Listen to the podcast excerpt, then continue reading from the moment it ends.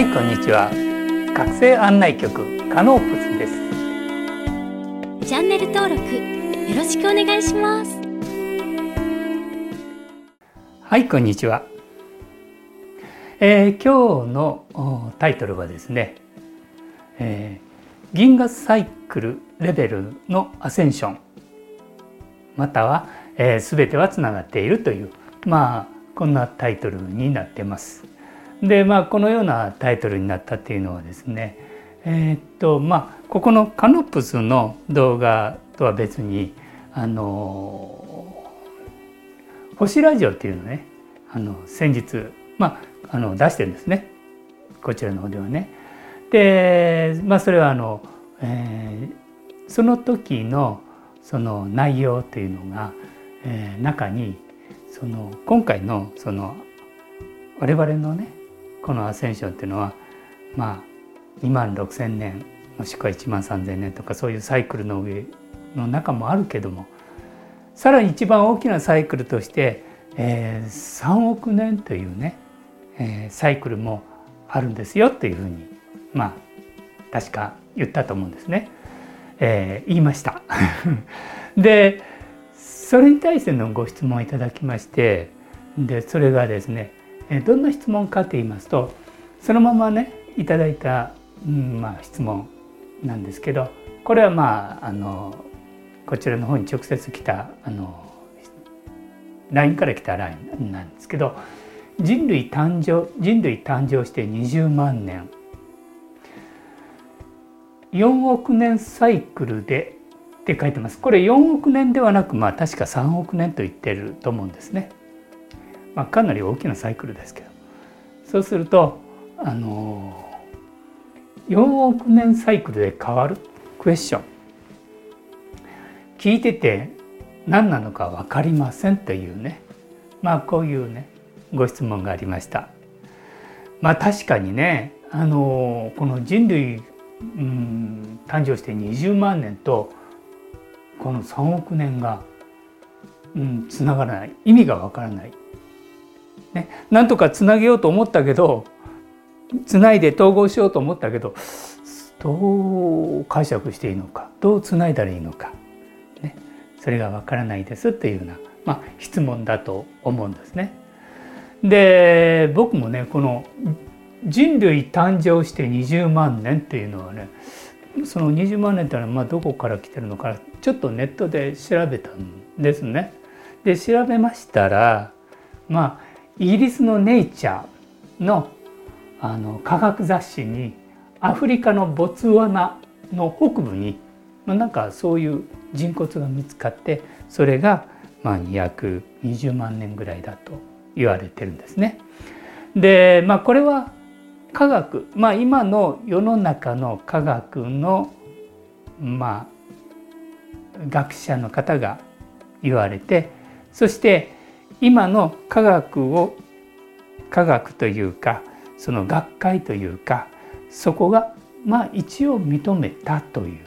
ことなんですね。であのやっぱりこの動画を出す時に僕があのいろいろ選択することがあってうんその選択は何かって言ったら大事なことはあの皆さんがその本質に気づいてもらうために、まあ、今の科学とかねそういうのを仮の言葉として仮の表現として使っているという選択してます。でも本当にその科学が正しいかどうかは僕自身もクエスチョンです。ということもこれは皆さんにお伝えしたいなと思うんですね。でそれはなぜかって言ったら今のその学会科学どこのそのあのレベルでもそのバックはバック世界を今まで動かしていた人たちの根拠っていうのは僕たちの彼らの最大目的は僕たちをまあ何て言うのかな家畜のように見ているわけですね。そして僕たちを飼いならすために騙しという仕組みを思いを持ってコンセプトを持って世界を統治してたわけです。だから、えーと、科学の領域においても多分いずれ根本的にひっくり返ると思います。ただ一応ね公の場でこうやって話す場合は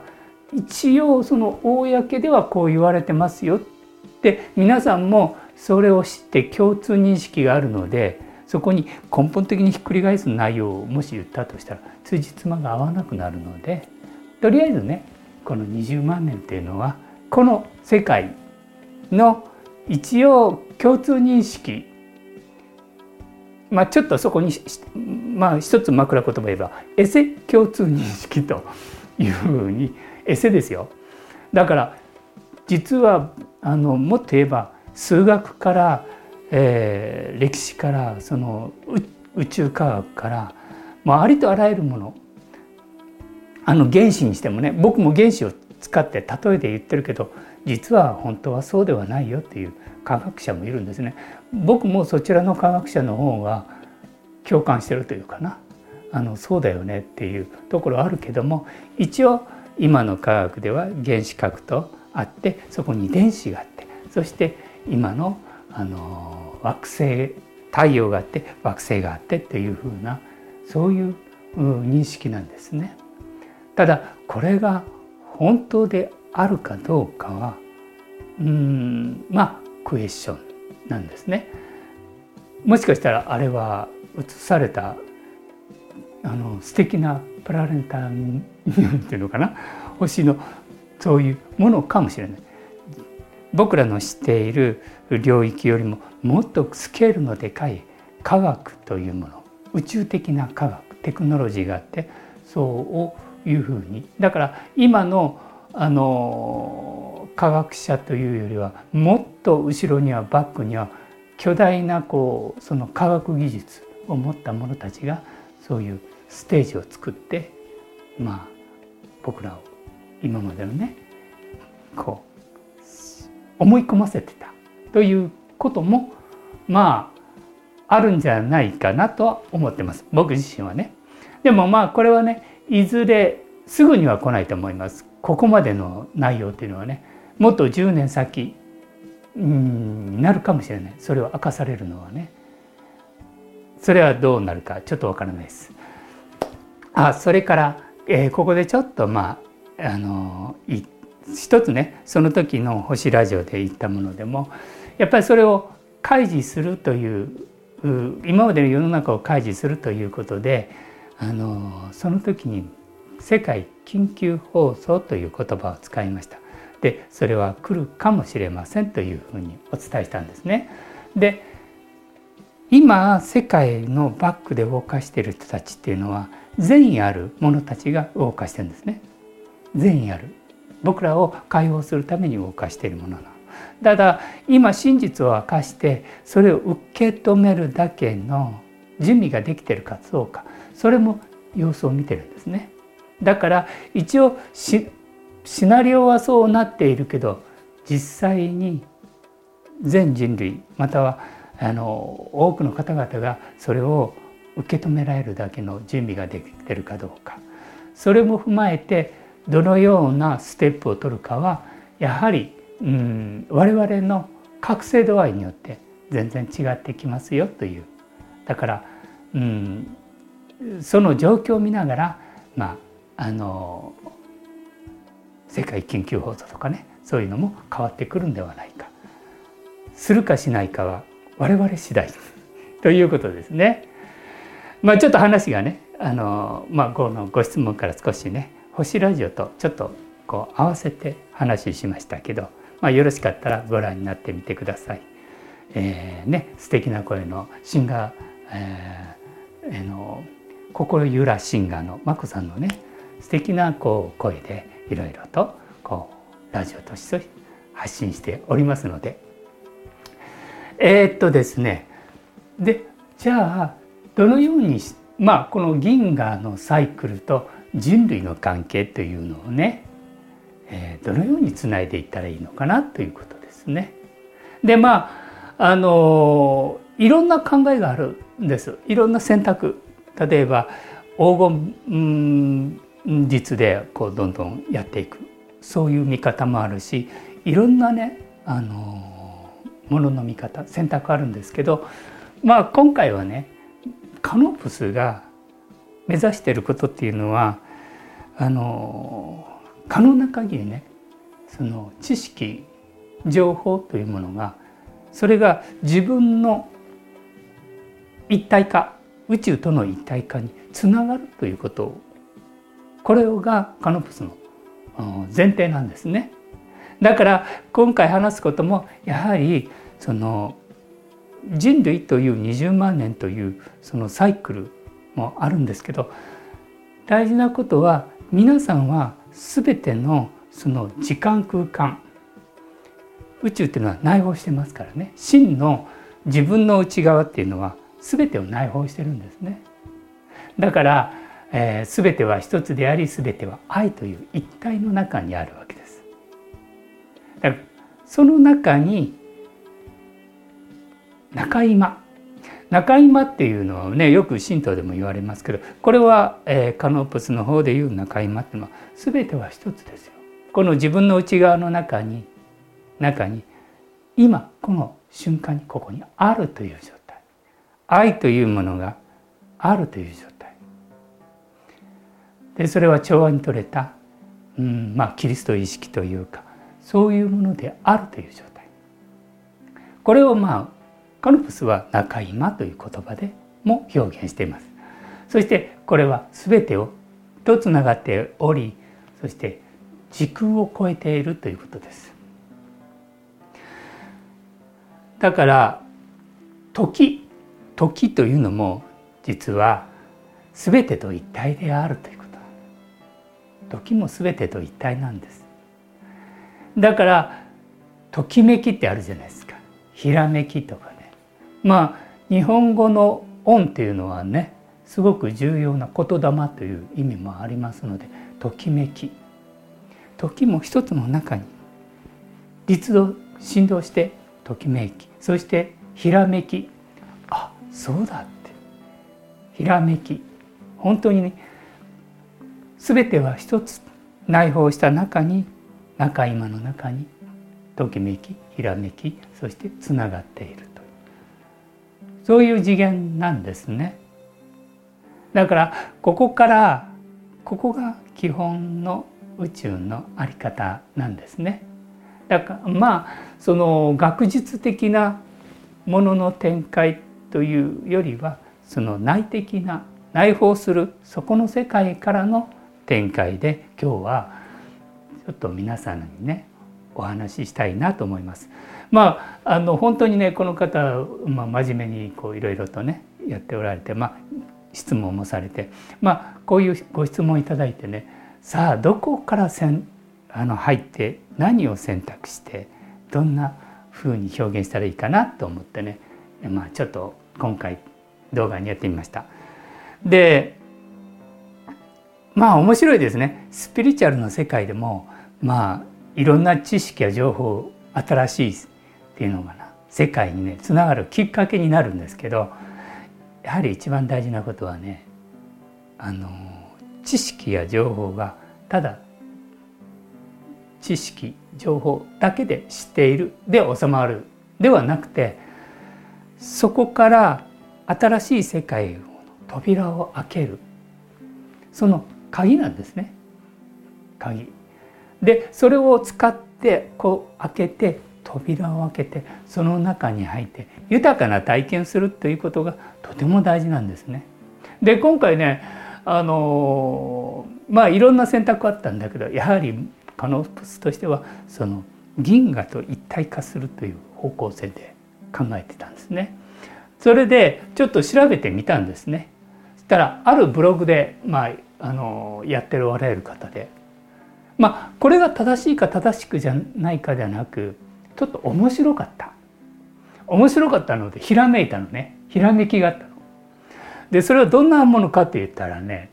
今回のアセンションはうんまあ銀河のワンサイクルが2万6,000年ですという2万6,000年ね。そうするとこの我々はこの下の方の黒い線下の黒いまあここでは陰というふうに例えで言っておきます。これを1万3,000年今まで来ましたと。で今度この1万3,000年に入って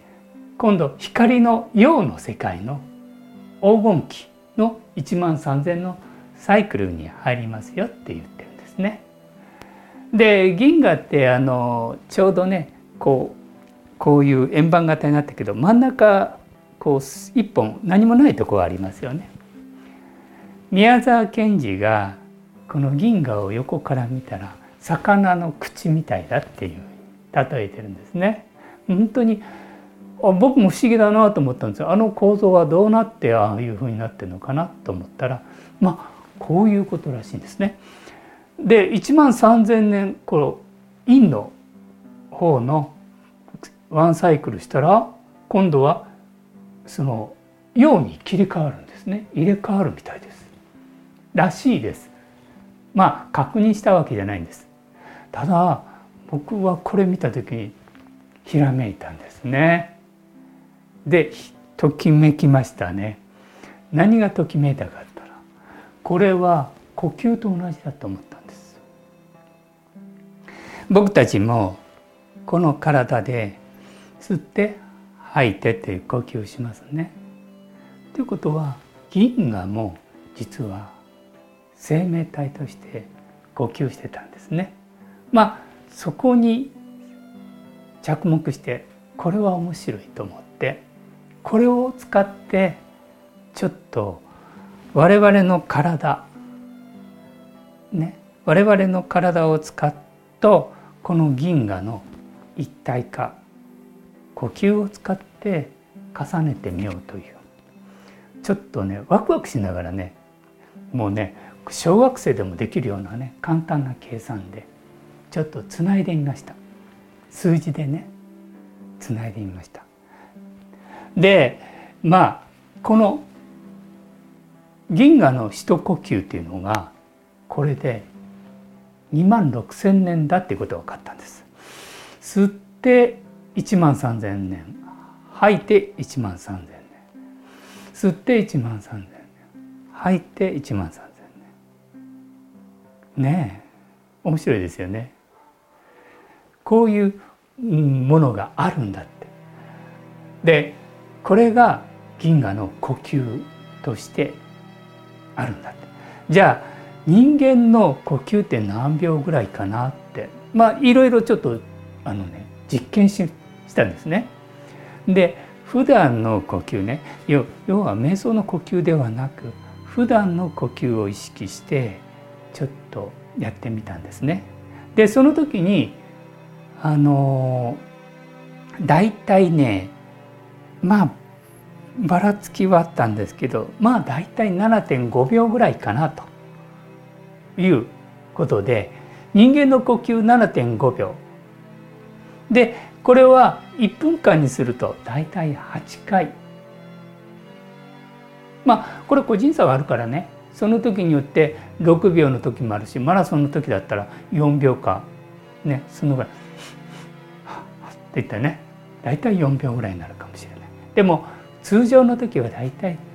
7.5秒から8秒くらいかな。こう意識せずにまあ意識してもそういうぐらいの呼吸かなって思った。で大体1分間で8回。でそれを60分にすると480回になるんですね。でこれを24時間で24倍にすると1万1520回なるんです。でこの1万1520回を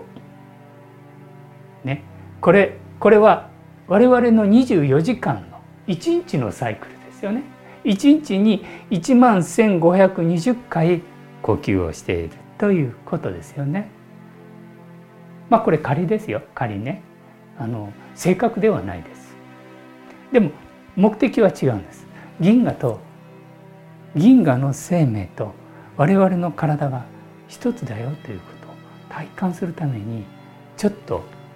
ワクワクしながら作業をしてみたんですね。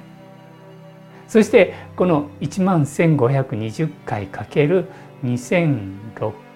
万6,000年これが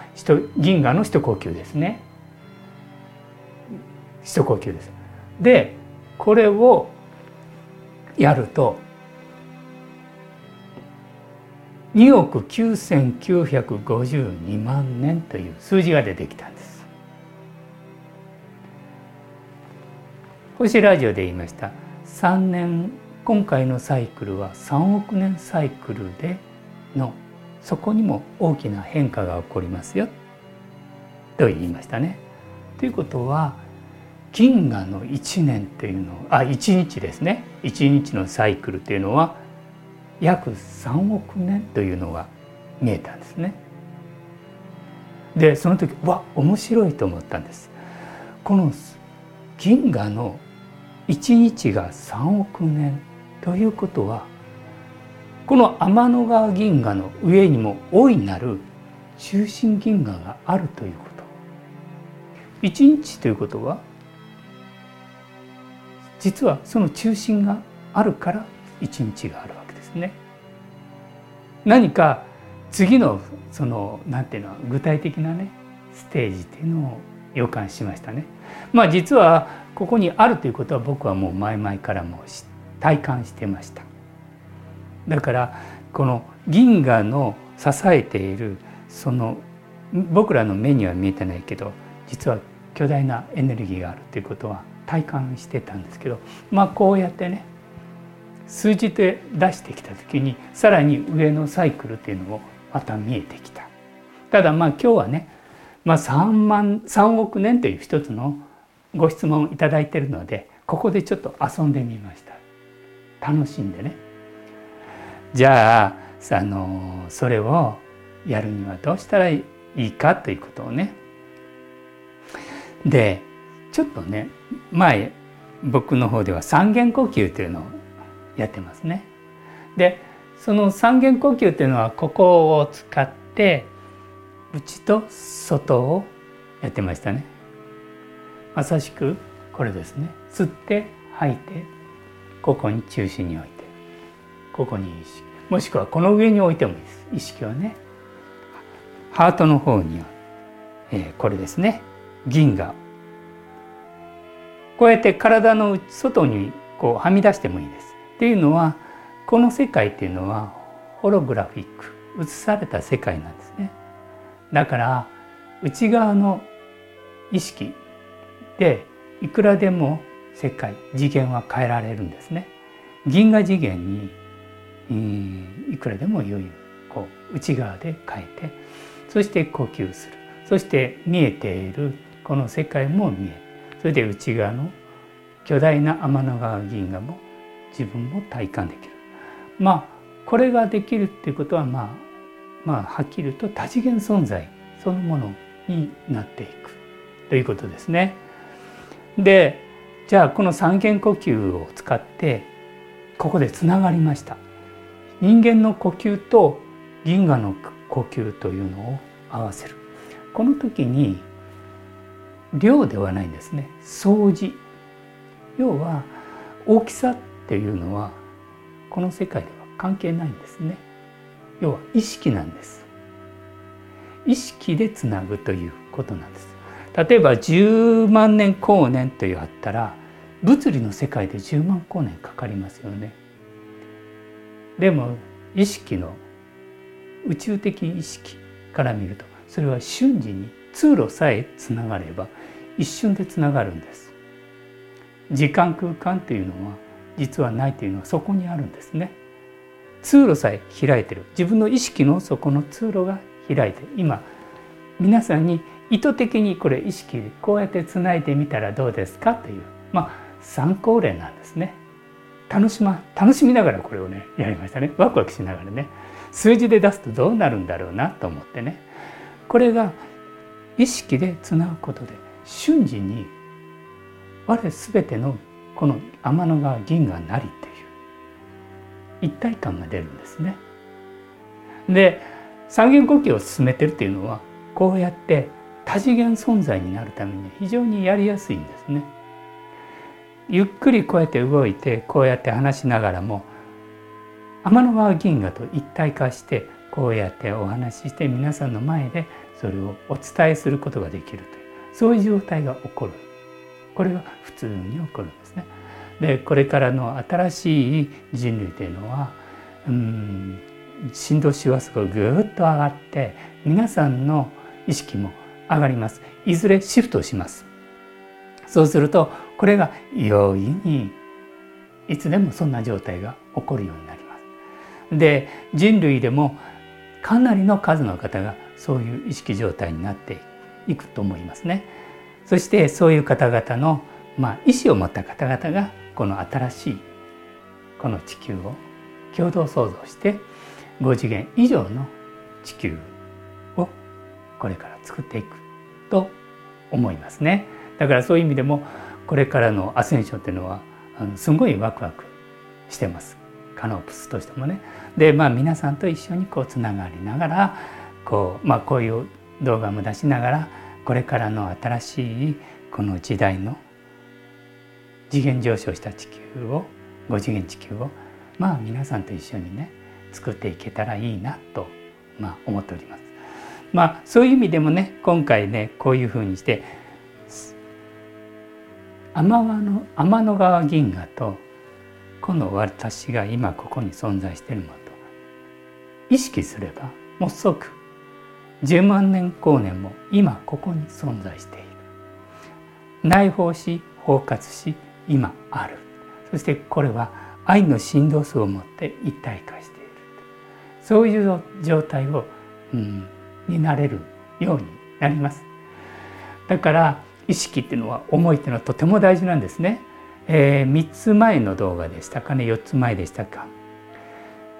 とてもこの新しい地球に移行したいという最も低いハードルをね設定したんですね。で僕は宇宙は意識で成り立ってるっていうことをものすごくよく理解してるというか実感してますので今の自分はどうであろうともう とにかく新しい地球へ行きたいんですということを宣言してそして今この銀河そのものその大いなる銀河ですね。さっきも言いました。この天の銀河の中心銀河中心太陽がある。あ中心銀河でね。だから銀河全体も大きな変化が起こってると思います。そうすると工事の存在たちもこのここにちょっと書いていますけど分離意識の実験の場だったんですねこの地球はね。でそれが解放されました。解除されました。で今地球はいろんなまあ何てか入れ替えのためにもう準備はある程度できてるんですけどまだまだね完全なお掃除ができてないのでまああのお掃除ができたら皆さんにオープンな形になるかどんな形になるか分かりませんが新しいね地球に移行するためのもう準備はなされてますよ。そして、えー、分離意識これはある意味この実験としてねこの地球この銀河も行われてそしてもうそれは終わりの時代が入ったそして新しい黄金期が入ってくるそれを皆さんのこの呼吸の中で新しい光のね時代を迎えられたらいいなと思ってます。まあ今回はねあの本当にねちょっと普段とは違う内容だったと思います。でもちょっとねあのある程度もう興味のある方はねまあ本当難しい計算しなくていいんです。難しい理論をどうこうする必要ないです。大事なことはその理論云々を述べるよりも自分がそのものに体験になることが大事です。小学校中学校ぐらいのまあの仮のね教育僕もうあんまり今教わったことをあんまり信じてはいないけどでもまああの1たす1は2だよっていうかね 1×2×2 は4とかねそのぐらいの計算でもこうやって宇宙と一つになることもできるんだよって。そんな難しいことはないです。小学校3年生ぐらいのその知識というかな。だけでもこの宇宙とつながることもできるんだよ。本物っていうのは意外とシンプルなんですね。だからまああの今回はこういうねあのご質問いただいてまあ一つのねあこういうふうにつないでみたらいかがでしょうかとても真面目にねやっておられる方なんでねまああのまあ一つのきっかけになればと思いまして今回の動画にしてみました。はい今日はこれでそれではまた。